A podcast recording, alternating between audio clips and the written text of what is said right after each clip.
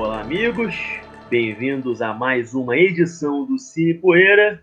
E no programa de hoje, Sorceress, Tentação, Temptress, ou seja lá como você conhece esse filme. Dirigido por Jim Wynorski e protagonizado por Larry Poindexter, Julie Strain, Linda Blair e Edward Albert.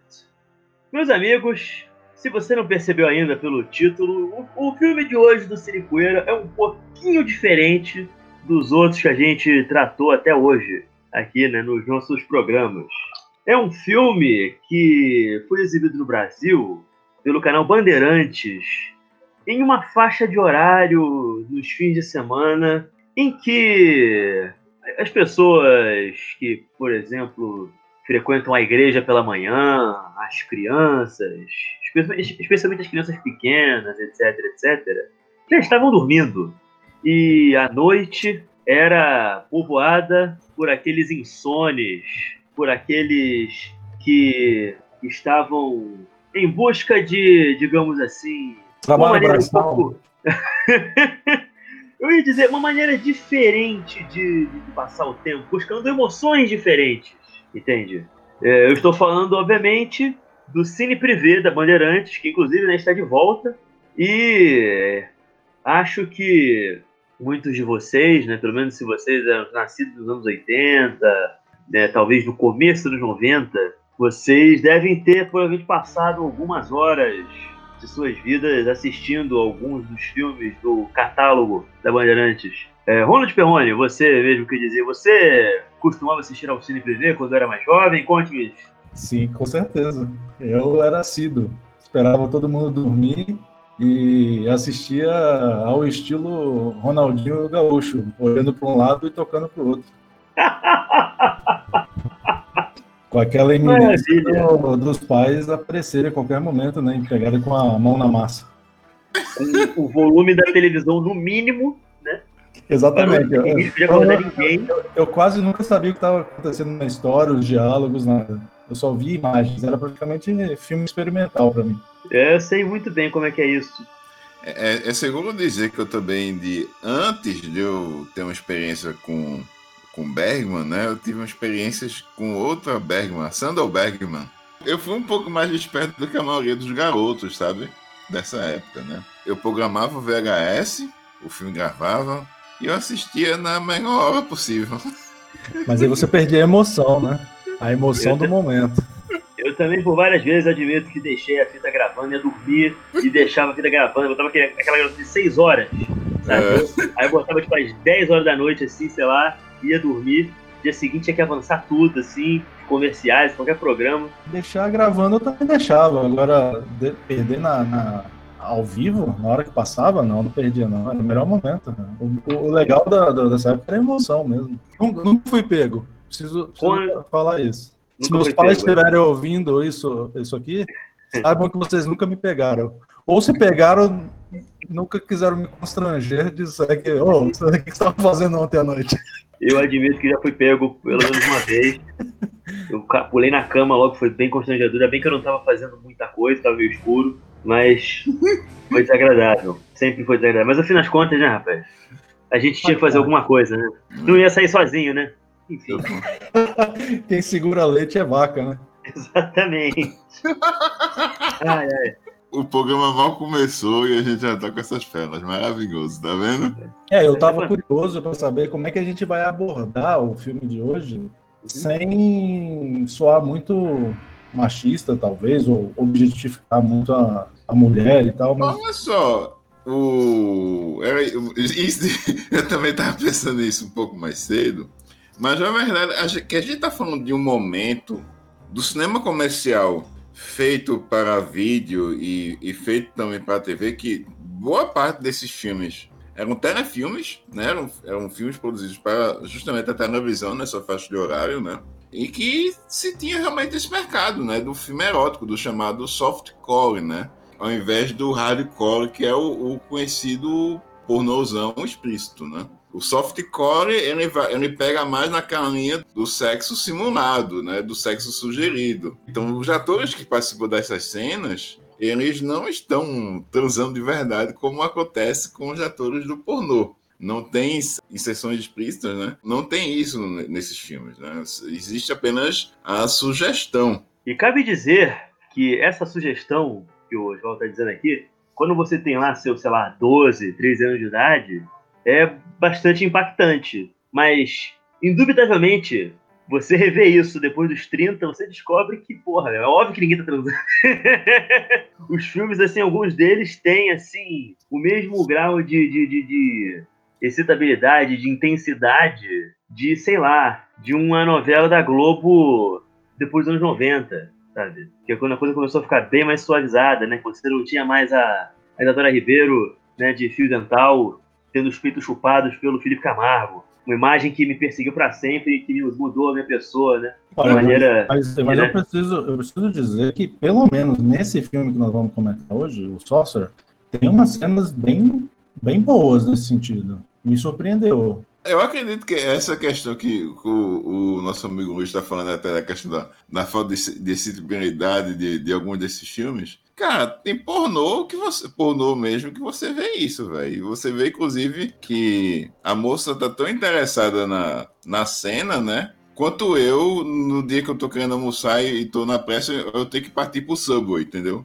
Ela tá comendo aquela linguiça com, me com o mesmo ânimo que eu estaria comendo sanduíche da Subway. Quando eu queria comer um almoço no dia. É, só que tanto você quanto a moça do filme estão comendo a linguiça, brother.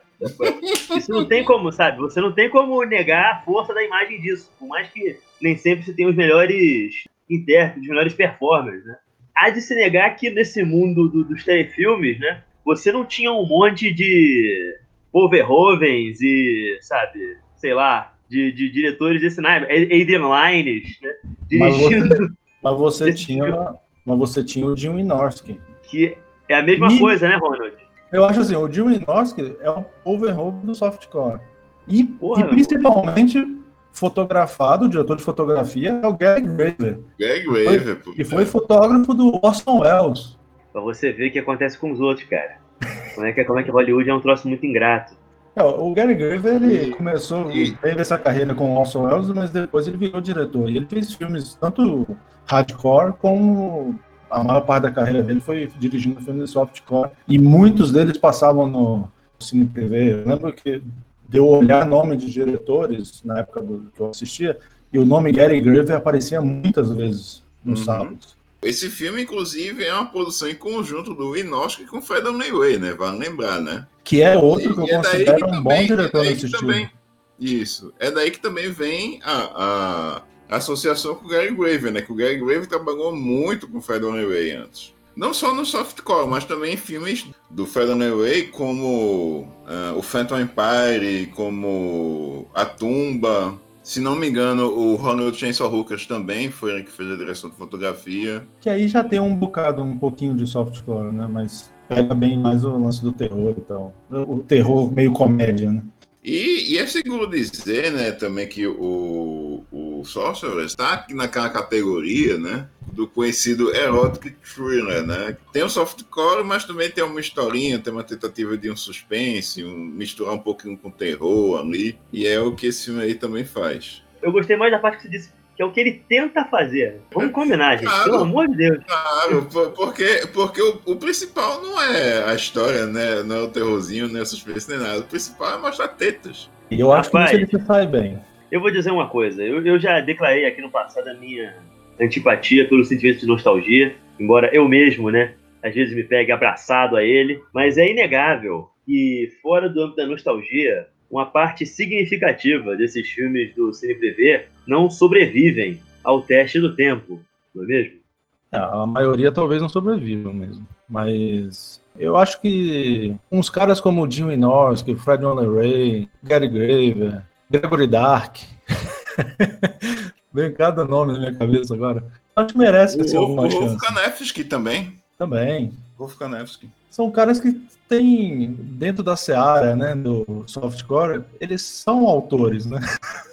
tem uma visão autoral para essas coisas. E o Jim Wynorski filma muito bem. Eu acho ele um, um bom diretor para esse tipo de coisa. Porque esse tipo de produto ele tem o seu, seu objetivo, né? E o Jim Wynorski sabe atingir esse objetivo com com habilidade. Inclusive a habilidade de, de ter uma atriz como a Linda Blair no seu filme e fazer as cenas dela em tipo dois dias e ela tá no filme inteiro. E ela não precisar tirar a roupa. Você fala como se fosse admirável, não entendi. Não, porque assim, todas as atrizes do filme tiram a roupa. É, Rapaz, menos Eu vou dizer uma coisa. ela, ela nos uma anos coisa. 80, por muito menos, já teria tirado. Isso é uma coisa que eu nunca vou entender. É uma daquelas coisas assim. Isso é tipo chamar o Mark da Cascos pra um filme policial e não botei pra dar um tapa na cara de alguém, assim. Se ele botar a Linda Blair vestida em filme erótico o tempo inteiro, pra mim é uma prova do fracasso do seu projeto. assim. Isso é Sim, eu acho que é- inadmissível. Acho que ela não tava no clima, acho que ela tava meio Tracy Lord, sabe? Tracy Lord Exato. fazia filme, fez filme pornô quando era menor de idade, resolveu virar atriz séria e falou: não vou tirar mais a roupa. Nunca mais tirou, não, não mostrou nenhuma bunda. Acho que a Linda Blair já tava nessa, nessa fase, assim, não, não, não quero mais esse tipo de papel, vou fazer o papel sério. Se fosse há 6, 7 anos atrás, ainda conseguiria, mas 95 não. Era outra história já. Que sorte é do espectador, não é mesmo? Convenhamos, o restante do elenco feminino tá compensando. Exato, o que não falta no filme é beldade pra suprir a ausência de peles da Linda Blair. Ai, ai. Mas enfim, a gente tá falando aqui sobre o filme, sobre Jimmy Norski, provavelmente quem tá ouvindo a gente não tá entendendo nada. Pra começar, vamos falar um pouquinho sobre a trama do filme. Você consegue dar conta da sinopse deste filme, Perrone? Que- mas não, é, que trama? Não tem trama o filme. O filme é feito pra mostrar peitos de fora, né? Então, vou tentar. Vocês vão me ajudando aí dessa vez, porque a trama fica tão em segundo plano que eu não sei. Ao mesmo tempo, a, a- a trama ela é muito importante, né? É assim, é, tem uma firma de advogados em que um deles está subindo na hierarquia, digamos assim, está sendo promovido. E um dos colegas de trabalho dele é casado com uma bruxa. Ele também é casado com uma bruxa. né? E aí essa bruxa faz um, um feitiço, alguma coisa, para ele ter um acidente e morrer para o marido dela tomar o lugar dele. O acidente dá errado, o cara não morre. Na verdade, ele só fica com problema nas pernas e passa o resto do filme em cadeira de roda. E aí a bruxa Erika, né, interpretada por Julie Strain, né, que logo no começo do filme mostra todos os seus atributos, os seus talentos também. Exato, a gente vai chegar lá. Mas E, ela morre, e né? ela morre. Ela, Ela morre morre. nos sete, oito primeiros minutos do filme. E para se vingar, a, a, a mulher do cara que sofreu o acidente, também é bruxa, resolve fazer um complô aí de bruxaria para matar todo mundo que ela, ela conhecia e o, e o marido dela conhecia. É, e vira um festival aí de, de bruxaria e peito de fora e um monte de coisa. Isso aí é um spoiler que você deu, né? Porque supostamente o filme seria sobre a, a personagem da Julie Strain assombrando o Exatamente. seu ex-marido, Larry, vivido pelo também Larry, Larry Poindexter. Mas isso não importa. Tá, não importa. Inclusive, a última cena do filme desconstrói tudo isso que a gente tá falando. O último plano. E, Sim. E, e, tipo, foda-se, né? Quem, quem pois quer é. saber? Aparentemente É. eu. Eu vi o filme errado, aparentemente. Você, você trabalhou bem o, o braço? Você já fez o seu serviço que você queria com esse filme? Com essa já não Olha, importa, rapaz. já desliga. 20 anos antes, certeza. Ah, aos 34, eu admito que você perde um pouco da sensibilidade para certas coisas, assim. Você fica um pouco. O tempo, as circunstâncias, os X-vídeos, enfim, eles acabam matando, né? Essa, né, esse ímpeto no, no- no homem, verdade seja dita. É, o, roman- o romantismo e a excitabilidade que eu possuía na minha adolescência, agora, né, são apenas gotas de chuva na tempestade da, da, da vida. Ficou pra trás, já era. Mas enfim, enquanto eu estou aqui, isso por algum motivo me fez agora repensar sobre a minha existência e sobre o que me dá prazer. É, eu não esperava ir tão fundo nesse lado da minha psique em menos de meia hora de programa. Vamos comentar então, vamos voltar aqui pro filme. Eu quero saber uma coisa. Julie Strain, essa figura magnífica, tão importante pro filme, tão importante né, pra cultura pop, mais importante pra cultura pop, especialmente pra essa coisa mais alternativa do que talvez muita gente dê crédito. O que, que vocês têm a me dizer sobre esta mulher? É, então, a, a Julie, nossa, é uma, é uma figura única, né? É uma figura que não só deixou aí a sua marca, né, como playmate, né, como musa também do, do cine privê, né, com vários filmes também. Além disso, ela também foi casada com Kevin Eastman, né, o artista, e também vários filmes que foram do Andy Siders na sua filmografia também, né? Naquela fase que ele, que ele misturou mulheres gatíssimas e peitudas com filmes de ação, né? Na, na fase que ele tentou ser aí o, o Hans Meyer dos filmes de ação, nos anos 90. É, mas o, que eu lembro bem dela dessa fase aí é que o, os filmes do Andy Siders, ele ele sempre tinha uma vinhetinha no início, no, no, quando foi lançado em DVD, e ela sempre aparecia essas vinhetinhas com ele falando do filme. E toda vez terminava uma encenaçãozinha ali dos dois, falando do filme, e ela mostrava a teta. Então, é, é, é ela, ela foi uma atriz, assim, muito... gostava, parecia, do negócio, né? Para nossa sorte, né? Porque nada mais bonito, nada melhor do que uma pessoa, que um artista que, que compreende né, seu valor, né, que, que, sabe entregar aos seus fãs aquilo que eles merecem, não é mesmo? Eu penso aqui em Bruce Lee, eu penso aqui em Jack Chan, eu penso aqui em Charles Bronson, eu penso aqui em Julie Strain, por que não? Seria Julie Strain, o Donnie Yen, o Jack Chan, o Sammo Hung do cinema softcore?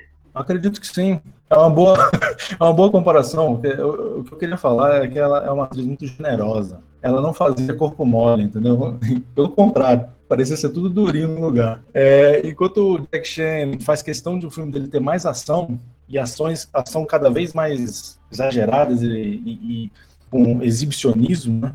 a Julia Strain no softcore fazia a mesma coisa quanto menos roupa ela tivesse, acho que ela se sentia melhor. Deus abençoe essa mulher que, infelizmente, né, teve um problemas aí de saúde, né? Ela tá cometida de demência, né? Inclusive, no começo desse ano, né, o, o primeiro grande susto que nós tivemos né, não foi nem a chegada do corona, foi o anúncio de que ela tinha falecido. Coisa que depois foi desmentida. Pois é, cara. Infelizmente, a mulher não tá bem de saúde, tá com uma doença degenerativa, né? E, naturalmente, ela era uma mulher linda. Eu gosto muito, sabe? Porque tinha um desenho, cara. Acho que é o Heavy Metal 2000, foi a segunda versão da, da, da animação Heavy Metal que fizeram, que ela, é, além de servir de inspiração pro traço da protagonista, ela também dublou a anti-heroína no filme. Isso. Eu gostava bastante desse longa de animação, inclusive. Eu sei que, inclusive, chegaram a fazer um videogame, eu posso, eu posso errado, acho que chegaram, não sei se é bom, para PC, chegou a ter bastante badalação, assim, em torno disso na época. E, bom, foi casada com Kevin Eastman, né, como o Manjado falou, um dos criadores né, das Tartarugas Ninja. E ela vivia, ela participou de uma monte de filmes B, né? Desde filmes, bom, esses filmes heróicos que a gente tá comentando aqui, mas também filmes B de horror, né? Vendo aqui os créditos dela no MDB, eu descobri que ela chegou a fazer pequenas pontas no Fúria Mortal, do Seagull. Ela é uma daquelas alunas gostosonas do, do começo do, do duplo impacto do Van Damme, né? Que estão ali vendo o Van Damme com a colada, né? Posso dizer que teve uma carreira completa, né? Ela, ela, fez, ela fez filmes já, fez filmes B, fez filmes C, D, Z, E, F, até chegar aos Z também, né? Eu trabalhou também com o Lloyd Kaufman, da Trono. Isso, ela, ela fez filmes até com aquele Scott Shaw, né? O Scott Shaw, que era o, o, o, parceiro do. Nossa, do Donald Jackson, o cara que, que fez o Hell Comes to Fogtown com o Rod Piper. E depois, com o Scott Shaw, eles, entraram numa onda de, de, de, de zen filmmaking, né? De, de, de, de, de filmmaking. É, é, são, eram filmes totalmente improvisados, sem roteiro, tudo. Tem uma tudo viajado, assim, tudo, tudo mega doidão. Se o pessoal vê o Mandy e acha um loucão, a pessoa tem que assistir um filme tipo Roller Gator, né? para ter ideia do que o cinema é, se pode tudo, né? E era um filme realmente feito assim com pouquíssima grana. E, e no meio tem gente como Robert Zidar, gente como Don Strode, é, é a Julia Strain. E quem, quem, quem fosse da galera quisesse aparecer por um dia, tava lá no meio do filme. O Joe Esteves também fez várias coisas pessoal, então tá tudo em casa. Mas o filme, vamos voltar agora aqui ao Tentação. Esse filme também tem alguns atores que eram meio que figurinhas tarimbadas também desses, desses filmes do, do, do gênero, né? Longo dos anos 90, né? O, eu, eu, eu tenho quase certeza que eu já vi o Larry Poindexter, por exemplo, algumas outras coisas desse, desse, desse naipe na época. Sim, o Larry trabalhou outras vezes também para o, o, o próprio Jim Wynorski. Tem alguma coisa dele que você lembra que tenha te marcado? Só olhando aqui no MDB rapidamente. Cara, eu lembro dele como um daqueles personagens amigáveis ali do Michael Dudikoff e Steve James no American Ninja 2. Rapaz, é verdade! Ele é o cara de gente boa que tá com ele na lancha, que você mete na briga do bar, cara. Isso. Ele é um dos soldados Putz, lá que grila. tá sempre junto ali. É mesmo, olha isso, rapaz, né? De American Ninja pra Tentação, olha que carreira. Ninguém pode dizer que né, não levou foi a lugar nenhum, né? Eu acho que ele melhorou até. Aí fica por sua conta. Não, ó, É. Ele tem somente em MDB 166 créditos. No, no Sorcerers ele pode não ter feito nada de explícito, né? Mas ele se esfregou em bastante atriz ali, né? Ah, certamente que ele deve ter feito aquele filme por uns 10 dólares, assim. Era o dinheiro da Mas é- passagem dele. Mas já é melhor do que ficar lutando contra ninja em American Ninja 2. Olha, rapaz, isso é verdade. Só que a questão é a seguinte: eu não sou o Larry Poindexter, eu sou o rapaz que fica no sofá da sala vendo o Larry Poindexter. Então, a, a alegria de Larry Poindexter era o meu tédio, na verdade. assim. porque, vamos combinar que, pobre rapaz, ele não sabia o que ele estava fazendo ali, né? Se é, que, se é que alguém sabia no set de tentação como lidar com seus personagens, né? Porque ele é facilmente. Ele tem a profundidade de um, de um protagonista de filme pornô, um Rocco Fred, né, um, um Steve Sancro, um Peter North, pelo menos você, né, você viu o rapaz ali em ação, né, você tinha, né, o cara compensava de outra forma, né, as limitações, por que não dizer, dramáticas e cênicas que muitas vezes, né, o- o- os roteiros dos seus filmes os ofereciam. Esse é um filme que me atrapalhou muito de ver porque eu odiava o personagem do Larry Poindexter. Eu tava torcendo muito pra ele se fuder o filme inteiro, porque a estupidez dele, assim, era um nível de fazer. Sabe aqueles filmes, quando você vê um filme sabe, do Bela Lugosi, ou alguma coisa assim, você sempre tem uma mulher que sabe que tá acontecendo uma merda, e a sua tem sempre um noivo que é um. Que só vai perceber que tá, tem monstro, que tem assassino, que tem alguma merda acontecendo lá por últimos 15 minutos de filme, né? O Larry Poindexter é esse cara. Um monte de bosta acontecendo na cara dele. Inclusive, o pessoal vai me dizendo na cara dele, assim, é bruxaria, é o mal, é não sei o quê. Ele, ah, que não sei o quê, sai daqui, quero ficar sozinho. Ah, tipo, ele não suspeita de absolutamente nada. Tava- Aquilo tava me dando uma agonia. Sério, isso é uma coisa que às vezes era foda mesmo nesses filmes de sacanagem, assim, da, da, da, de Privé, cara. Especialmente os homens das tramas eram uns caras muito, tipo assim, horrorosos, assim, não serviam de nada, basicamente, assim. Eles só estavam aí pra comer umas mulheres muito gostosas e é isso aí. Mas é é? pra isso que filmes servem. inclusive, inclusive, você pode, pode dizer que o, o Larry, né, o Larry Poindexter, ele foi escolhido para, para o elenco do filme, assim como o Jim Wynorski escolheu o Rogério Schwanson, o Julie Strain e as outras, né? Pelo físico, basicamente. Que inclusive você vê que tem um momento do filme, obviamente, feito para agradar ao público feminino que estiver assistindo, né? É quando a Rochelle Lawson tá lambendo a bunda dele? Exatamente. eu acho- Isso me deixou um pouco perplexo, eu admito. Uma insinuação de beijo grego aqui, rapaz, no meio do filme. Sabe que ele vai com a língua assim pra descendo no corpo dela no, no plano, no plano seguinte é é ela. Ela voltando. tá subindo, Ela né? tá subindo, aí ele descendo, ela, ela Ela descendo, tá descendo e ela sobe. E ele deitado na mesma posição dela, assim, com a barriguinha pra, pra baixo, assim, tipo, nossa. Pra cima, né? Oi, rapaz. Fazendo uma, e fazendo uma cara ótima. Devia estar muito bom. Realmente, eu, eu, eu admito que essa cena me deixou um pouco, né? Eu, eu me senti nesse instante vendo alguma pornô chanchada. Isso é coisa que os nossos cineastas colocariam, né? Talvez, né? Sim.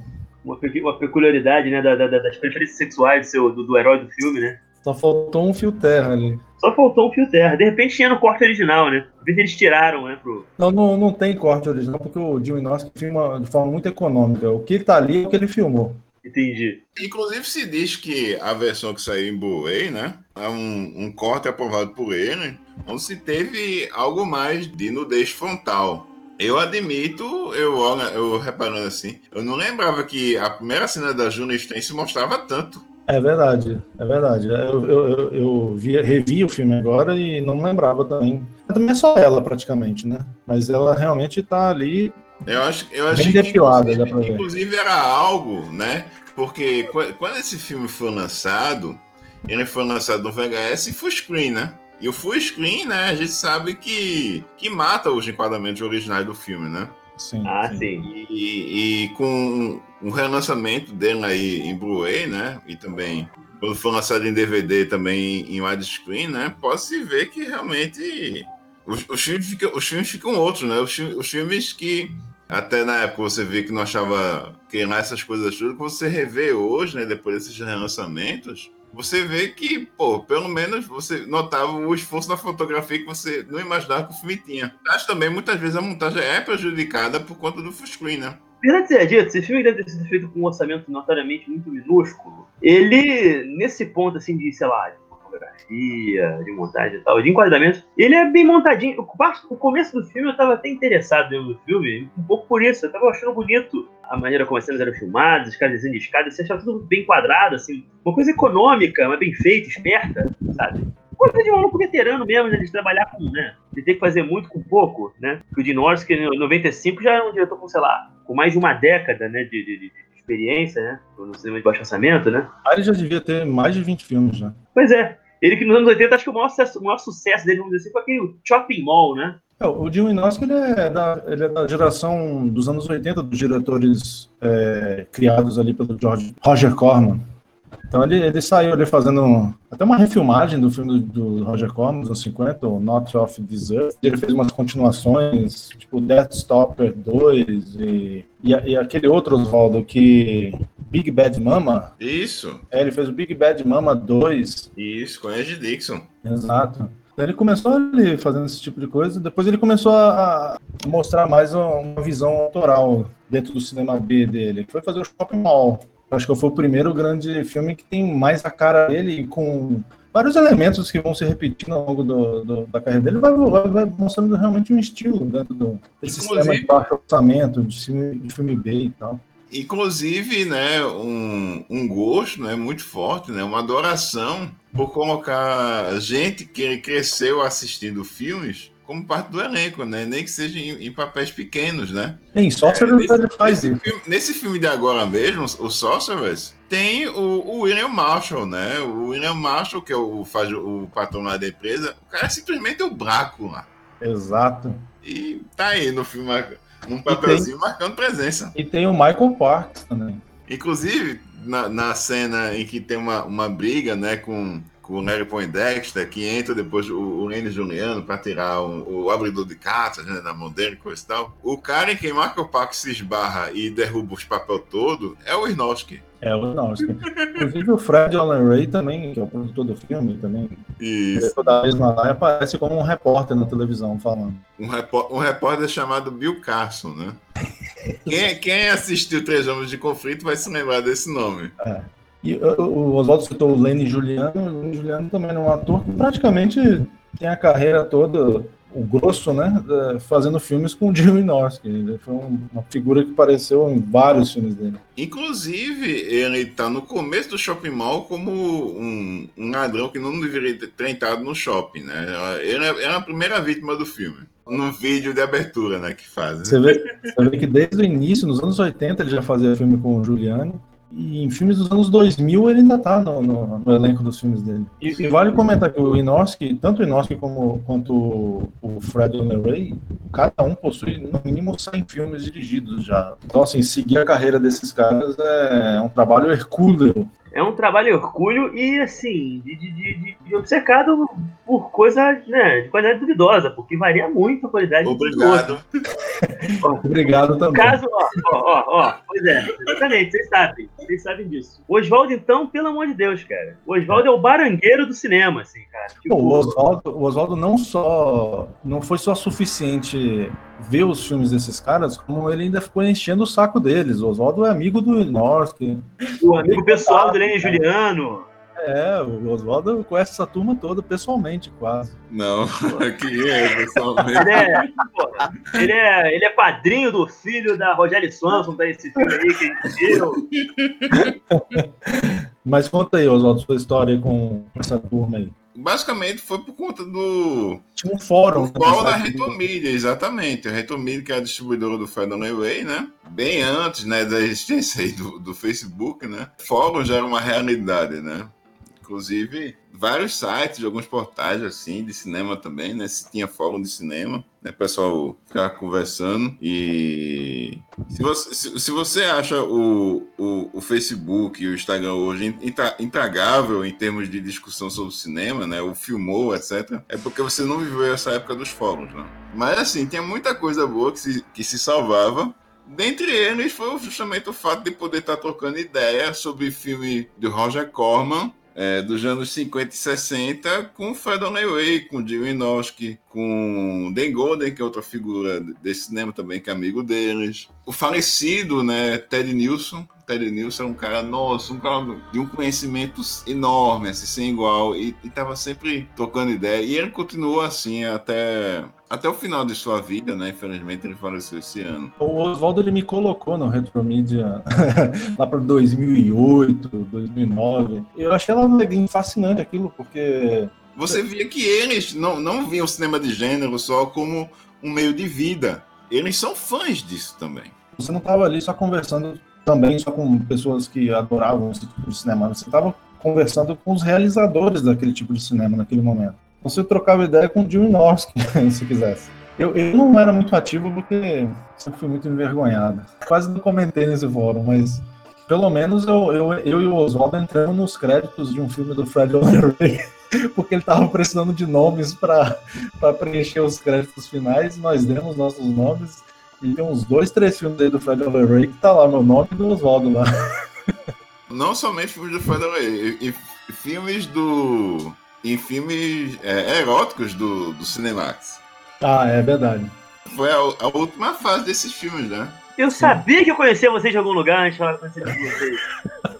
eu sabia que eu já vi o de vocês antes, alguma coisa. Pra vocês verem, gente. Esses são os meus colegas do, do, do, do, Cine, do Cine Poeira. Esses são as pessoas com quem eu ando.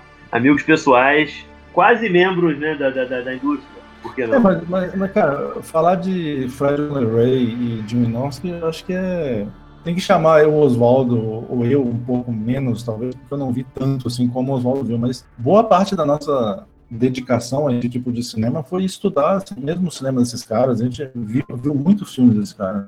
E aí é muita coisa para se ver, né? Só dos dois são quase os filmes. Nossa, inclusive quando se entra no, na metade do na metade do final dos anos 90, que entra uma fase que eu gosto muito do, do Fred Ray e do Jim Wynorski, em que eles fizeram um monte de filme de ação com cenas licenciadas de filmes de grandes estúdios, assim. Eles faziam os roteiros, né, em, em cima dessas cenas de ação Faziam, obviamente, tem as cenas de ação realmente que eles faziam, mas nada tão espetacular quanto as cenas que eles colocaram de filmes de outros estúdios, né? Inclusive tem um filme do, do Vinosky chamado Desert Thunder, né? E tem, inclusive, é, o Lenny Juliana é um dos dos atores principais do filme e também roteirista desse filme, vai lembrar. E tem uma cena desse filme que foi tirada do, do Capricórnio 1, do Peter Himes. Porque assim, ficava muito mais barato você adquirir imagens de filmes já prontos, produções já prontas, de filmes maiores, do que você realmente produzir essas cenas próprias, né? Então, por exemplo, eu, eu, eu cito Rangers, do Jim Wynorski que é um filme de ação que tem cenas ali que, de, de invasão USA do Chuck Norris. Nossa, Rangers, Rangers é, acho que é um dos pontos altos desse momento. É uma, é uma coletânea, cara. Rangers é impressionante. Tem Neve Seals, tem Invasão USA, tem mais filme ali. Né? Inferno Vermelho, no final, Inferno a proteção de ônibus. É, é incrível, assim. É, incrível. É, e um cinema também... que é preciso, precisava ser mais explorado. E, inclusive, tem um filme do, do Federal Way que eu, que eu acho massa, que é o Kid Comés, acho que é Programados para Matar aqui no Brasil. Sim, com o do no começo, no, no começo do filme, eu fiquei impressionado com a audácia do filme de colocar aquela cena do tiroteio do Exterminador do Futuro 2 na, na Skyline, não é isso? Sim, sim, aquela que o Schwarzenegger pega a metralhadora e atira lá de cima. Os policiais dando embaixo, é. Ele promete que não vai matar ninguém, mas sai dando tiro nos carros e tal. O resto do filme é todo o Fedon Way, né? E no final tem aquela perseguição do Soldado Universal, que é aquela perseguição do final com o Van Damme e o Ludgren nos dois caminhões, assim. Sim, então é esse tipo de, de, de cinema que esses caras faziam. E eu acho interessante que e funciona, porque quem nunca assistiu Soldado Universal na vida, o que vai lembrar, era muita gente naquela época, que pode ser ainda muita gente hoje, acha aquela cena fenomenal. Sim, sim, com certeza. E assim, o Oswaldo citou essa metade do segundo, do, segunda metade dos anos 90, que eles faziam mais ação. Você vê que ambos, o Oderley e o, e o eles, eles tinham uma, umas fases muito bem definidas ao longo da carreira que eles faziam filmes parecidos. E a primeira metade dos anos 90, é, eles se dedicaram muito tempo nesses softcores. Daí surgiu o Sorcerers, por exemplo. Isso, eles também costumavam trabalhar com, com vários dos meus produtores, né? Quando Sim. eles não produziam, eles trabalhavam também com, produtores. A exemplo do Andrew Stevens, né? Andrew Stevens foi um nome que a gente pode dizer realmente ele não vingou como ator, né? Apesar dele ser realmente um ator conhecido, ele investiu em, em ser produtor, né? Tanto é que produziu por muitos, muitos anos, entre eles vários filmes do Federal Way do Jimmy Noski. E vem cá, gente, vamos voltar um pouquinho para né, Tentação. Esse filme, como você falou, além de juntar pessoas assim, né, que já tinham trabalhado outras vezes, tanto com o Lenorski quanto com, com o Alan Ray, né, resgatar velhos ídolos e tal, né. Esse filme também parece interessado em entumecer, né, os espectadores também com suas belas atrizes, né? Já falamos aqui de Julie Strain, né? Mas nós também temos a presença, as presenças de Rochelle Swanson como Carol, que é uma ex-namorada do personagem Larry. E temos também a atriz, que já não era nenhuma, nenhuma jovenzinha na época, Tony Naples, como Maria, que é uma personagem que eu tô até agora tentando entender o que, que ela era, francamente. Só sei que ela tava ali e, e mais de uma vez ela aparece nua. É, pra isso que ela tá ali. Não precisa entender. Inclusive, ela é uma das produtoras do filme. Ela trabalhou com o Inosk várias vezes, pô. Inclusive ela fez o Death 2. Sim. E provavelmente é a única que não tem silicone. Exatamente. Aí eu reparei com alguma atenção, Dimitri. Aí, ó, tá vendo? Dá pra destacar algumas ceninhas com, a, com essa não, mulherada, né? Esse filme tem uma cena, porque eu, em algum momento, a primeira cena de sexo do filme é o personagem rememorando, o Larry rememorando, né? A Erika a sua falecida esposa, a bruxa, né, que causou o problema todo. Ele tá olhando pra cama deles assim e lembra do dia que ele tava lá com ela, lá, né, curtindo aquele rally rola. Quando aparece a Maria, né, esse personagem que eu acabei de falar, da Tony Naples, e ela se junta aos dois e rola ali, né. Vou usar um termo bonito que um ex-colega de trabalho usava, uma trilingueta entre eles. Tempos depois, em algum momento, Larry que é um cuzão, e volta pra, pra. Ou melhor, a Carol volta pra ele, né? Ele tinha abandonado a Carol pra ficar com a Erika, que o enfeitiçou, né? Mas ele não sabe disso. E vai passar o filme inteiro sem entender caralho o que tá acontecendo com ele, afinal de contas, né? Porque ele é uma besta, além de ser um cuzão. Eles estão lá, ele tá ali dormindo ali. Ela me conta se que é lá, o que, que vocês fazem? Ah, a gente fez umas paradas aí e tal. Em algum momento ele entrega pra essa mulher que ele uma vez fez coisa. E ela manda assim, tipo, ah, espera que você não espere isso de mim, porque eu não sou assim, não. Ele, ah, tá, beleza, que foda você, pô, mim, cara. Não é bem isso que ele fala, mas é isso que ele quer dizer. E nisso, a Linda Blair, que é a verdadeira vilã do filme, ela começa a enfeitiçar ela, tipo assim, você vai sonhar tu tá batendo um bifão com a Julie Strain e ah, Tony Naples, e tu vai se amarrar nessa porra. E agora tu vai querer essa porra também pra tu, meu. Tu vai querer fazer isso aí. Tu tá dizendo agora que tu não quer, mas tu vai querer agora. Isso leva a uma sequência de sonho que é inegavelmente o grande momento do filme, que é quando você tem as três, três das quatro beldades do filme numa cena de sexo que, francamente, assim, eu me lembro que estava lendo sobre aquele filme, eu nunca, nunca assisti, O Azul é a Cor Mais Quente, e as atrizes disseram tempos depois que elas se sentiram é, abusadas ali pelo diretor, enfim, o diretor do filme teria forçado uma puta numa barra, que era uma situação super desconstrangedora ali, né? Para cenas de sexo aparentemente mega quentes, né, que o filme tem. E notoriamente o Jim Wynorski não tem esse tipo de tratamento com suas atrizes. Porque elas quase não se tocam, na verdade, assim. Você tem umas mulheres dando uns beijinhos assim, uma lambidinha aqui, umas coisinhas meio assim, a gira estranha até que um pouco mais safadinha, bota uma língua assim, né? Pra deixar o negócio mais bacana. Mas assim, é aquele tipo de coisa que com 12, 13 anos eu ia ficar alucinado, ia, ia pausar, ia fazer um monte de coisa. eu gosto dessa cena, eu gosto. Ah, eu gosto porque tem coisa assim, sabe? É, é isso aí, né, brother? Não, não eu, eu, gosto, eu gosto. Eu gosto tudo nessa cena, assim, como ela é construída, assim, ela chegando, as duas já na cama com aqueles outfit ali erótico, né? Sim. E aí ela chega ali no meio e as duas vai um de cada lado, língua ali, língua lá e. Pois é. Assim, aí que tá a diferença, né, de um diretor como o cara da Azul é com a mais quente, que é um diretor, você pode considerar um diretor bosta, um diretor de verdade igual o Jim Norton, que sabe filmar suas atrizes sem desrespeitá-las. Por outro lado, ele também não é nenhum povo Verhoeven, né, também, porque vamos combinar. Ele, ele é o povo Verhoeven do softcore. Puta merda. Porque o softcore é isso, se ele passar o limite, ele já não é softcore. Ah, é, mas assim... Pô, pô... Essa cena. O Walter, me... Walter faz uns troços mais maneiros aqui no Brasil, hein, cara? Envolvendo esse tipo no Brasil. Rapaz, mas Walter Hugo Cury não tá interessado em exibir quatro tetas a cada 10 minutos, cara. É, você tem que, tem que pensar isso. O filme é para isso aí, ó. É para esse tipo de cena aí. Não precisa ser um Verhoeven, não precisa ser uma coisa que ultrapasse certos limites, mas tem que mostrar o suficiente para a moçada ficar alegre. Inclusive, uma, uma frase do Winowski é de que a nudez é o efeito especial mais barato que existe. E, e, e há de se dizer que a gente tá errado, porque a gente tem aí um filme de bruxaria sem praticamente nenhum efeito especial. Nada, não tem nada de efeito especial. Só, só tiro, cena de tiro, que tem o squib, coisa e tal. Inclusive, os squibs desse filme são muito bons. Aham.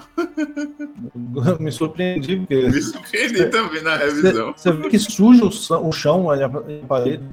Uhum. Eu acho que na, na, primeira vez que eu vi, eu, eu não comentei isso no início, acho que ninguém comentou quando viu esse filme pela primeira vez e tal. Eu, eu não lembro se eu vi esse filme na época. Eu lembro, eu lembro que quando eu vi esse filme pela primeira vez de verdade, isso deve, foi por 2008, 2009, quando eu já estava mais interessado em conhecer ah, mais coisas do diagnóstico. Na época, eu vi o Misteriosa Sedução, que é o 2. Não, pois é, eu, eu lembro que quando eu assisti, eu, eu também. de verdade, eu lembro de já ter visto cenas. Então eu acredito que foi aquela coisa assim de, da, da emoção ali. Liguei, fiz o meu serviço, desliguei e fui dormir. Mas dessa vez eu vi, eu acho que numa imagem melhor hoje, né? revendo no Blu-ray. Impressionante, dá pra ver até o, a qualidade da fotografia do Gary Gray. É, rapaz, esse é um daqueles programas em que o filme entreteu mais vocês do que a mim, porque eu admito que eu, que eu fui frustrado. E me fez perceber que, tipo, como eu era impressionável quando eu era mais menino. Não, mas mesmo assim, mesmo se, se você não tivesse as cenas de nudez desse filme, ele tem uma historinha divertida de acompanhar. Né? Tem mesmo? Ah, tem, tem. Essa coisa da. da, eu, da... eu, acho, eu acho, eu acho, eu acho que só, só seria é, um pouco mais divertido se não tivesse tanto personagem. É um, um filme que, que, sofre nesse, nesse aspecto. Eu acho que tem um, um, um, um excesso de personagem. Tem aquela história lá do, do jardineiro, né? Do assassinato da família dele. Exato. Inclusive, a, a, que aparecia uma ceninha só é a Melissa Bracelli, né? Que também fez vários filmes com o. Essa cena em específico eu também acho que não precisava. Mas a trama principal eu acho, eu acho engraçado de acompanhar. Essa coisa da, da, da Linda Blair entrar numa sala e, e fazer os rituais dela incorpora uma das personagens em certo lugar. Depois ela começa a controlar ela mentalmente. Depois você vê que realmente é tudo manipulação da própria personagem da Linda Brenna. Inclusive o fato dele, esse coitado, né, que é o jardineiro lá da, da casa deles, né, ser acusado né, de, de um assassinato. Aliás, tem a cena que ele tá lá escondido no quartinho lá, né, de entregar, sei lá, que a Linda Blair vai ali, né, ah, Pô, você, coitado, não fica assim. Eu jurava que ia dar pra ele, cara. Fiquei tão Então, oportunidade pra ela participar da, da, da, brincadeira ali, não faltou. E aquela cena que ela tá em casa com o marido aí já tá na cadeira de roda, tá passando um filme de sacanagem na televisão. e ela tá fazendo massagem no ombro dele ali, quase como quem tá tendo massagem é outra coisa, né? Que provavelmente aquele filme que tá passando ali, ou é do Inosco ou do Fred Underray. Certeza, claro, claro. E, tipo, ela ali doidona ali, massageando os ombros lá do Ed Halbert, como quem estivesse, né, tipo, querendo massagear outra parada ali, né? E ele, ah, muito, muito caliente, uma coisa assim que ele fala, desliga a televisão, fica, porra, meu irmão, qual é o problema desses filmes, parceiro? O que, que esses caras estão pensando Não, aqui, meu irmão? Mas em compensação, depois chega aquela cena que eles estão pintando uma parede, e aí chega a, o outro casal, o Juliano e, o, e, a, e a namoradinha dele, que é a... Que é a melhor mulher do filme, talvez. Assim. Cristi Ducati, que era uma playmate também, né? Maravilhosa. Christian do cara. com um shortinho, cara, que. Meu Deus. Cara, cabe de As duas, parada. né, cara? As duas com aquele shortinho. É, uma já bota o shortinho, a outra chega de fora também com o shortinho. Ah, fomos na mesma loja, né? Tem uma cena que eu acho maravilhosa, que tá uma delas pintando, acho que é a personagem da Rochelle Swanson, que ela tá sendo assim, é, então, ficou bom? E ela tá com a bunda na cara do Leme Juliano que fala assim, nossa, tá maravilhoso. Essa cena é impagável. Cara, o Larry Juliano é o pior amigo que alguém pode ter na vida. Tudo bem que o Larry é uma das piores pessoas que existe, mas o Juliano é tipo o pior amigo de todos, assim. Acho que no cinema não tem um amigo pior. Mas você vê que na hora que ela botou ele na parede, ele não foi. Pra você ver, né? É, eu também não entendi nada, porque parece estar claro que. Eu acho que o Juliano é aquele tipo de homem, que tipo assim, cara, não, eu sou foda, né? Mulher deu pra mim, você já sabe, né, meu irmão? Sabe qual é?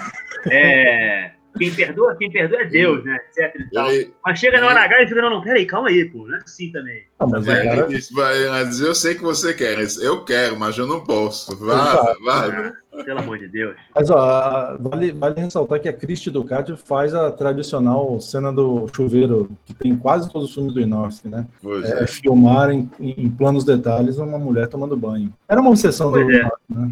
Eu tava esperando um girl on girl entre ela e a, e a Carol, mas infelizmente a cota de girl on girl action já estava preenchida. Já E tava. infelizmente não, não, não, não, não, não, tive, não tive esse prazer. Vale também mencionar que nesse momento que a gente falou da, da cena de pintura, coisa e tal, né? A Carol pinta o cabelo de preto, né? Pra, pra ficar né, toda parecida com a Erika, né? Que foi a personagem da. A Julie Strain. A, a bucha da Julie Strain, né? E isso já vai causando uma confusão lá no Poindexter, né? Poindexter, não dele? O, o ator, sim. Larry. O personagem é Larry, assim como ele. Que diga-se passagem, é, cabe, dizer- cabe dizer aqui também, né? Que por- ela tingir o cabelo de preto, entenda-se, ela tirou a peruca loura. Ela tá com a peruca loura o filme inteiro. Exatamente. Esse é o momento que teve uma atriz com o cabelo dela natural. Rapaz, eu tava vendo, na- eu tava vendo naquelas horas, nas cenas de sexo, a peruca cair, cara. Eu- A peruca era muito boa, cara. Aquela peruca ali deve ser aquelas perucas que a Flor de Lis comprava. sabe? É Negócio caro, mano. tem uma, Fica na tem, cabeça. tem uma plique, né? Tudo, né? É, que o Burt Reynolds usava. daquelas mesmo. É. Porque eu não, eu, não, eu não acho que o Jimmy Noski ia aceitar a peruca caindo tantas vezes pra apagar a cena, não. Mas eu gosto da atuação dela, eu acho que ela embeleza bem a tela. Não, ela é linda. As mulheres do filme, não tem mulher feia no filme. assim. Não tem... A secretária dos caras ali, que aparece nas duas cenas, a mulher é maravilhosa. Ah, ali é outra figura. Ant Antônia Dorian. Tipo, a vítima, tudo, tudo, se, tem, se tem mulher no filme é boa. Se tem mulher no filme é boa. Não A tem uma... mais, a, mais, a mais normal é a Tony Naples. Pois eu diria que é a Linda Blair. A mais normal porque ela tá sempre vestida. Não tá com um shortinho muito cavado. É uma parte da minha frustração com o filme, inclusive, né? Eu admito que, notoriamente, fui o filme errado, mas... Mas aí você, você vai ali pros anos 80 ali, tem uns filmes bons pra recomendar ali dela. Pois é, vou, vou, vou ver isso. Vou passar o domingo vendo desse o tempo que a Linda Blair me oferecia, né? Aquilo que eu queria. Me entregava aquilo que eu, que eu almejava. No- Nos anos 70, não, né? Nos anos 70 era complicado. Você tá um pouco demais, aí você tá querendo me comprometer com a, com a lei, né? Você tá querendo. Né? Era só ter sido possuída pelo capeta, somente. Não falei outra coisa, não. Porra. Isso, Pelo amor de Deus, ô. Pelo amor de Deus, não. Em gravação eu digo que não. Isso não é verdade. Eu sou tarado, mas não tanto. Pera aí, eu tenho meus limites também, cara. Mas e, e o final do filme, a última ceninha lá, o que, que vocês acham que aconteceu ali? A gente, pronto, a gente, a gente falou sobre a questão aí do. Nessa temporada também, né, no episódio do Comboio do Terror, né? Que tem um, um final que estraga boa parte da diversão do filme. Esse final é outro também, né? E também, ele- convenhamos, é um tipo de, é um tipo de final que, puta que pariu. Era, era, era tipo moda, né? Fazer esse tipo de final, né? Cara, é- esse filme parece um. é Quando sabe quando um stand-up comedy, que tem um callback, que o cara faz uma piada no final do show, remetendo ao troço que ele falou nos primeiros 15 minutos, assim. É isso. O, o final do filme é um callback da ameaça da personagem principal no começo do filme, quando ela cai da janela. E é isso, e é só isso. É muito ruim. Se tem uma coisa que me frustrou muito nesse filme, porque alguns filmes eróticos, assim, os mais interessantes, mesmo que não sejam de, de qualidade tão alta assim, você tem sempre alguma, coi alguma coisa ali sobre, sei lá, algum comentário sobre as dinâmicas sexuais no trabalho, ou na burguesia, ou alguma coisa. Tem sempre alguma coisa muito interessante desse tipo, né? Que aparece nesse tipo de, de, de- em, filmes desse, desse, desse, desse tipo, né? Se você for pegar a época em que Hollywood, né? Porque esses filmes são muito produtos de quando o Instinto Selvagem, nesses filmes assim, eram feitos, né? Ali no começo dos anos 90, né? Um Jade, né? Do, do William Friedkin, né? Esses filmes que o, que o Sterzas, né, escrevia, né? Esses filmes todos, eles têm alguma coisa ali, né, para além do, do, do erotismo. Nesse filme, apesar de ter um monte de mulher boa e tal, né, ele não tem mais nada, né? Ele é basicamente um filme que, assim, vamos fazer um troço com início e fim, com as mulheres gostosas passando aqui e tal, e é isso aí. Eu, eu tenho minhas dúvidas, inclusive, de que esse filme ele era feito para público adulto. Eu acho que ele tava pensando num moleque de 12, 13 anos de madrugada, entendeu? Ah, lógico, Eu acho que ele, no fim das contas, Também. É que nem aquela coisa que a indústria do cigarro tá pensando em viciar um moleque de 14 anos, sabe qual é? Que devia ser adulto, e, tentar, e tentar associar com esportes radicais, essas paradas assim, cigarro, né? Pra seduzir, né? O jovem que ainda não fumava pra um dia fumar. Eu acho que era isso que eu, esses caras faziam. Tipo assim, beleza, esse filme aqui é pra, é pra 18, 18 mais. Mas quem vai gostar mesmo é o moleque de 14 anos que acabou de descobrir, né, cara? Que se ele agitar as coisas aqui embaixo, né, sai um negócio. Rapaz, é basicamente isso. É... Você não vê que as comédias adolescentes dos anos 80 era tudo 18, né? Mas o público mesmo era garotada. Era tudo chamado é rated, né? R, é rated R. Porques e por aí vai. Picardias estudantis, né? Esse tipo de coisa. O que me leva a minha outra pergunta. Por que Jim Wynorski, Fred Allen Ray, Gregory Dark são diretores adultos e Akira Kurosawa, Ingmar Bergman e Francis Ford Coppola não são? Mas quem disse que o Wynorski e Fred Allen Ray são diretores adultos? A classificação, a classificação etária, por exemplo, já diz isso. Porque essa classificação, essa é não, é pelo, não, é pelo né? que, não é pelo que, ele, que eles contam, né? É pelo que, eles, pelo que eles mostram. Que é, que é a base do cinema, né? O cinema o que mais vale? O que ele conta ou o que ele mostra? Aí fica a pergunta. O que mais vale? O que ele conta ou o que ele mostra? Isso podia estar em algum filme de Davi Cardoso, dos anos, dos anos 80, sabia disso? Exato, exato. E aí, gatinha, o que, que vale? Que te conta ou que te mostra? Você imagina perfeitamente essa seleção Mas levando isso pro cinema, e aí? Ah, o cinema é o que mostra, né, porra? Talvez o Jimmy Norris e o Fred Overray sejam diretores mais cinematográficos do que o Bergman. É, não, não são não.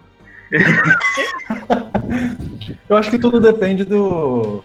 do, Rapaz, da, do que eles propõem. Tem dia que você quer ver um Bergman, tem dia que você quer ver um filme do Winowski. Eu nunca vi problema nenhum nisso, sabe? Eu me admirava, francamente, com o pessoal que, que é baba-ovo de, de, cinema alternativo, coisa e tal, e no fim das contas fica não querendo mostrar que, que gosta de Wanda. Ah, vai te fuder, velho. Não, é, é, é, o chamado elitismo, né? Ou briochismo. O cinéfilo brioche é aquele que vai adorar Bergman e Fellini Tarkovsky. E, Tarkovsky e nunca vai, aceitar, nunca vai dizer, nunca vai se aceitar como um admirador de um, de um arte camacho. Agora, eu, falando por mim, eu tenho no meu coração um lugar tanto pro Jean-Claude Van Damme quanto pro Jean-Luc Godard. Então eu vou, vai ter dia que eu vou querer assistir peitinhos nos filmes do Inorski e vai ter dia que eu vou querer assistir o Max von Sydow se lamentando lá no sétimo selo. Então vai de cada um. Eu não me considero um, um cinéfilo brioche. Já o Luiz, eu não sei, não tá gostando desses filmes, pô. Não gostou do Maximum Overdrive. Não gostou do, do Inorski. E agora? Vamos começar a falar de Bergman daqui a pouco? E no programa semana que vem, Metrópolis. O, o, o, Luiz, o Luiz ainda gosta muito do Isaac Florentine, então tá perdoado. Tá bom, tá perdoado. Tá perdoado. A gente vai ter... Mas eu admito, olha, eu gosto de pornô chanchada pra cacete. Eu curto um filme do, do Odi Fraga, eu curto sabe qual é aquela rapaziada da boca do livro. Eu tava vendo, assistindo pela primeira vez outro dia, eu vi o, um pistoleiro chamado Papacu, né? E obviamente eu fiquei apaixonado pelo filme. Eu tenho que, isso é uma coisa com uma suspeita que eu já tinha há algum tempo. O, o, o, as nossas pornôs chanchadas, assim, elas, até por falarem muito do, do cio nacional, por assim dizer, né? Eu acho esses filmes muito mais corajosos e muito mais interessantes. Eu sou muito. Você me desculpa, assim, Larry Poindexter que me desculpe, mas Carlo Mossi é muito melhor. Não, mas isso sem dúvida, sem dúvida. E logicamente eu tava brincando, né? O, o Luiz é fã de Low Blow, então não tem como ele se enquadrar no, no, no, no, status, no status de cinéfilo brioche, pelo amor de Deus. Seria maneiro a gente fazer um filme, falar de um filme assim algum dia desses. Imagina a gente tentar falar aqui, sei lá, a, atrás do, do, quarto verde do, do, do, do, do Truffaut, uma porra dessa, assim. Imagina, o que, que, o pessoal é? O que, que, você acha aí, você, ouvinte do Cine Poeira? Você gostaria de, de um programa de, de escutar nós três analisando alguma película é, de arte do, do, do, cinema, de repente, europeu dos anos 60? Comenta aqui no, no nosso, no nosso Facebook. Se nossa... gostaria, indique filmes. Vai que, Por favor. Vai que a gente começa a falar de um Fazbinder. Pois é, né? Falar do Querelli, olha só. Opa! O filme que tem uma giromba logo na capa do filme, assim, com o encostado. Filme bacana. Mas, mas é um filmão, velho. Querelli é um filmão. Querelli é Eu só recomendo para as pessoas a verem o pôster, procurarem o pôster do Querelli. Esse pôster, a maneira como você encara esse pôster, assim, já vai dizer se você vai gostar do filme ou não. Ele pôster é literalmente um homem encostado na rola, cara. É incrível aquilo. A, a falta de, de sutileza, sutileza. daquele homem é, é, é, é, simplesmente comovente. Enfim, mas não é de rola, a gente tá falando de peito, não é de rola, né? Vamos pra rola, é... vamos pra rola. Vamos pra, vamos pra ter, vamos, vamos, vamos aqui de volta pro Cine Teta. Opa, Cine Poeira. Cine Poeira. Cine Punheta, né? É, é, é para isso que serve, né? o cinema do Snorsky, quando ele tá propondo esse tipo de filme, é isso. É, é, é o filme do cara lá tirar o leitinho. É... Né? Como... Aí você vê, o filme, o filme é lançado aqui em vídeo no Brasil, né? Tem a, a capinha da Video Art e tal. Tanto quem gosta de terror quanto gosta de, de mulheres nuas, alugou esse filme na época. Então. Não, é uma junção boa. Terror, mulheres nuas, quase sempre dá, dá certo. Por mais que a história seja capenga, os atores ruins. O ritmo, o ritmo também é ruim. O ritmo é bom, pô. O ritmo é bom. O filme Olha, tem 90 minutos. Porra, vou te contar uma coisa. Ah, não. Pra mim, esse filme é ah. tão grande quanto o Mandy. Não, não. O filme tem 90 minutos. É, a cada 10 minutos tem. Quatro tetas. Tem tetas na tela. Um monte, um monte de coisa acontecendo, coisa acontecendo até demais. É, eu me diverti antes vendo esse filme e me diverti agora vendo na revisão. Eu também, também, gostei. Eu não. eu vou querer vir aqui demonstrar meu desconforto, meu desconforto, meu, meu desconforto não, meu, meu descontentamento com, com, com hum esse filme. Eu admito que. É, hoje, hoje você tá no lugar do Ronald, no episódio é. Maximum Overdrive.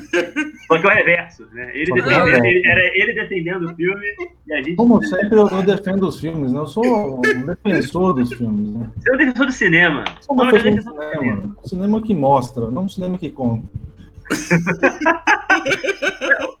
Isso é uma verdade, assim. Se fosse um filme, se esse filme fosse dirigido pelo Christopher Nolan, ia ter um monte de cena de exposição em que ele fala sobre sexo lésbico e não ia nada. Cara, ia ser um filme de duas horas e meia com o Robert Patrick. O Robert Patrick? É, provavelmente, pode ser que fosse ele. Não era o Robert Patrick que eu ia falar, o Robert Pattinson. Antes fosse o Robert Patrick, que aí seria bom, né? O Robert Patrick nesse filme seria ótimo. No lugar do Poindexter ali, sei lá. Aí alguém chega para o Inoski e fala: Não, que eu gosto, eu gosto muito dos seus filmes, assim, que você você usa muito, muito tem muito diálogo expositivo. Ele, eu concordo, ele iria concordar. e é aquela coisa que a gente vê, né? Realmente o filme tira leite de pedra, né? Com, com o orçamento que tem, né? Você tira bastante leite mesmo.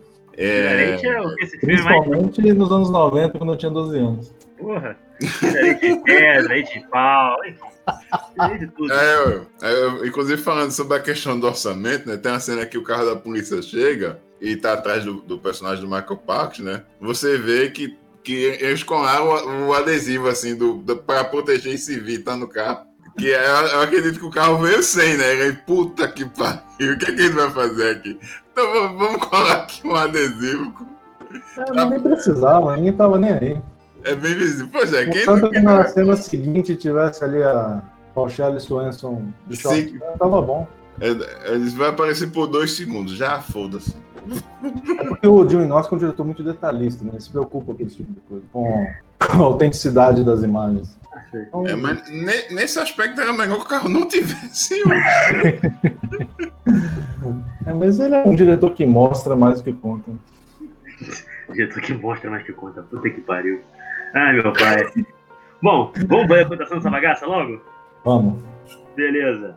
Então, meus amigos, de 1 a 5 estrelas, que nota vocês dão para Tentação?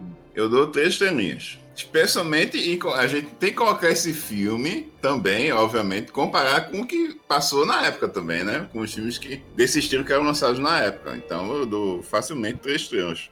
É, assim, a, a proporção é simples, assim, ó, o que, que o filme se propõe a ser e o que, que ele conseguiu ser. Eu acho que dentro do que ele se propõe a ser, é ser mais um filmezinho softcore, com uma quantidade boa de nudez, tem uma historinha que para mim é divertida. Conseguiu atores famosos, né? Conseguiu bons atores. Então, ele, ele chega no seu resultado sem sem ultrapassar, sem transcender, e também não, não decepciona, no meu caso. Então, eu dou três estrelas, é um bom filme, bom, divertido. Atende aquilo que eu queria dele.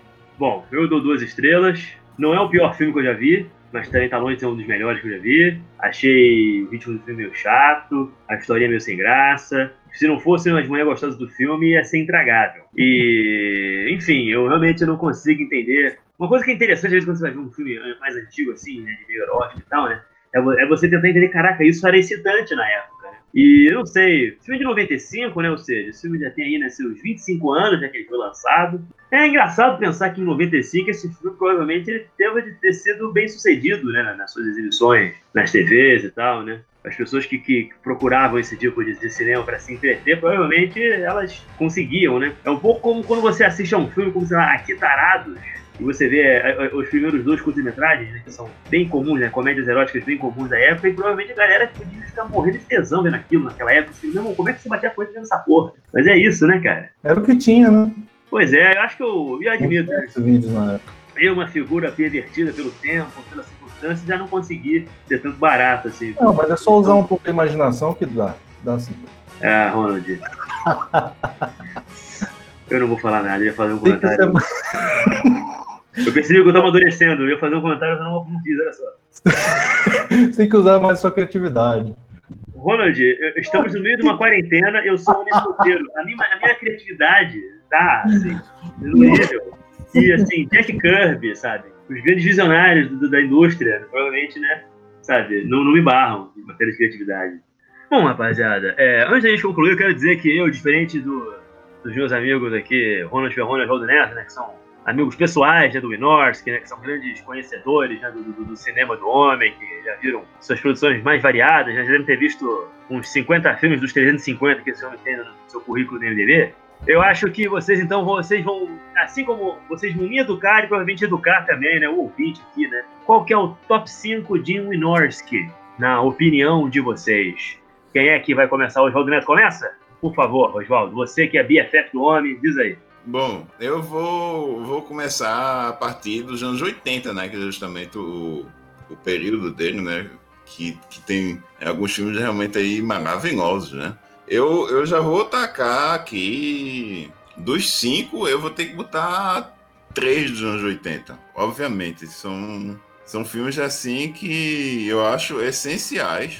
Que é o exemplo de. Já vou, já vou logo soltar os três aqui que é Império Perdido, Lost Empire, Shopping Mall, obviamente, e o Not of the Dirt, que é, é uma. Não só é uma, uma ótima atualização da, da história do, do filme original, né? Do, do filme original de Roger Corman, como também é um filme extremamente divertido, né? Você você assiste o filme, você começa o filme sorrindo e termina sorrindo. É uma pura diversão do começo até o fim, né? Tem a Tristan Lourdes, tem o, o Lenny Juliano, tá divertidíssimo no filme, tá engraçado. Se você gostou dele nesse no Sorcerers, vai gostar ainda mais no, no Not of the Dirt. E, e, vou fechar os outros dois filmes com os outros dois filmes com filmes dos anos 90, né? E olha que, olha que eu gostaria de botar mais coisas, mas dos anos 90 eu tenho que destacar The Assault, que é o, o assalto da 13 terceira DP do Jimmy Norsky, e, e Against the Law, com Richard Gere, com, com Nick Mancuso e Nancy Allen. É um filme ótimo, é um ótimo filme de ação policial. Vale muito a pena conhecer. E, inclusive, é um dos filmes menos conhecidos do, do Jim, né? Por incrível que pareça. E, e aí, menção honrosa, eu gostaria de fechar com o Duro de Matadeira e o Demolition High, com o Corey Haim. Não, chega, senão você vai falar o que eu vou falar. Não, uma menção rosa. Tá bom, vai lá. Rosa. É, esse filme, o Raptor, que é dessa fase do stock footage, né, dos filmes é, com imagem de arquivo, que ele pegou os três filmes da série Carnossal e, e, e fez ele, e fez o seu. E, e também da fase de ação, né, dos filmes aí de, dessa fase de stock footage, né, eu gostaria de, de, destacar, obviamente, Rangers, que a gente comentou aqui, e Game Force, Força da Natureza, que são filmes divertidíssimos. Todos que eu ia falar, o Oswaldo já citou. então, assim, eu separei uns aqui que acho que vale a pena também destacar. Porque, assim, os, os, os favoritos dos fãs do Inox acabam sendo, acabam sendo os mesmos, lá, o Lost Empire, o Shopping Mall, Not of Desert. Quem viu Against the Law vai, vai colocar entre os favoritos, que é um, é um filme bem legal. Então, eu separei cinco aqui que não entraram na lista do Oswaldo.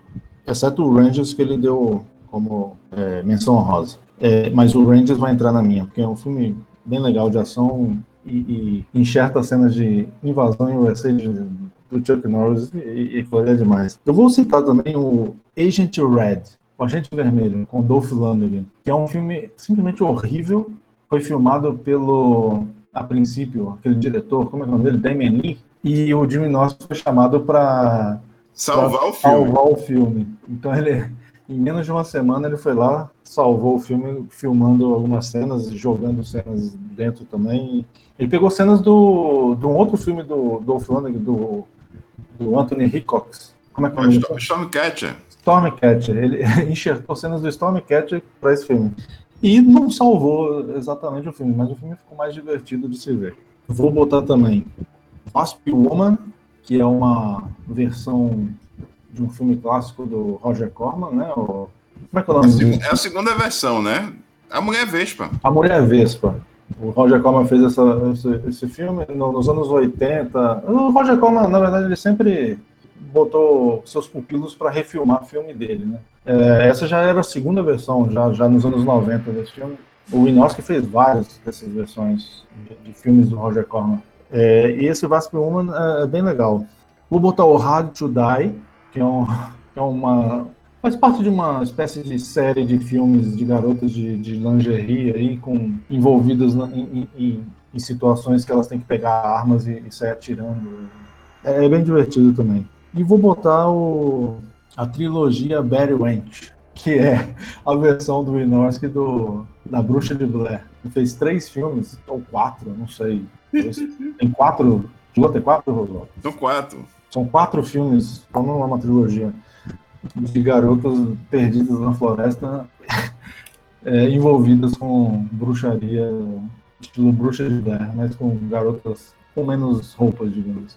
É, aí, eu acho que esses filmes valem a pena, principalmente os que o Oswaldo citou, porque são realmente os filmes dele que se destacam. Mas se é, você for gostaria... vendo, você vai achando coisas divertidas pra você ver. Isso, eu gostaria também, como o Rondo lembrou o Rato da, eu gostaria também de lembrar o Sorority House Massacre 2, que é muito legal também.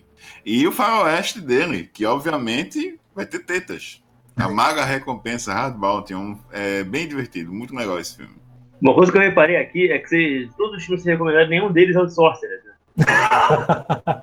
não, Porque justamente o Sorcerer não consegue ser um dos melhores do Winovski. Não é, Ele, ele tem tanta mas... coisa bacana. Puta que me pariu você também, Oswaldo Vamos dar os nomes coisa né? bacana que o Sorcerer fica em, segundo plano. Em segundo plano. Se vocês deram o nome aos bois Tem no... 15 filmes que citaram aí, nenhum deles foi tipo assim, não, ó, esse filme aqui não adianta, não, não. Nem, nem se. Enfim, o programa vai ficando por aqui. é... Semana que vem tem mais, tá bom, gente? Bom, um abraço, gente. Se cuidem. Esse, gente... programa, esse, esse, deve ser, esse vai ser o nosso o último programa do ano, né? O último programa do ano. Então, é, Feliz Natal a todos. Feliz Natal a todos aí, atrasado, né? Um próspero ano novo, que 2021 seja menos cagado que 2020, né? Que o universo faz fazer essa aposta para ver se consegue se superar em termos de desgraça, né? Entrando e saindo, né? Que já está um pouco, um pouco enjoado, tá vendo? Estamos no seu agregador de podcast favorito. Nós estamos também no Instagram, no, no arroba Cinepoeira Podcast. Nós estamos no Facebook, temos o nosso e-mail, o cinepoeirapodcast.gmail.com. É, manda mensagem pra gente, diz qual que é o seu filme favorito da, da época do, do, do Cine Privé. Diz se você gostaria que a gente, gost... que a gente comentasse mais sobre filmes do gênero, né? Aqui no, no nosso, no nosso podcast. Um forte abraço, fiquem todos bem. Valeu, gente.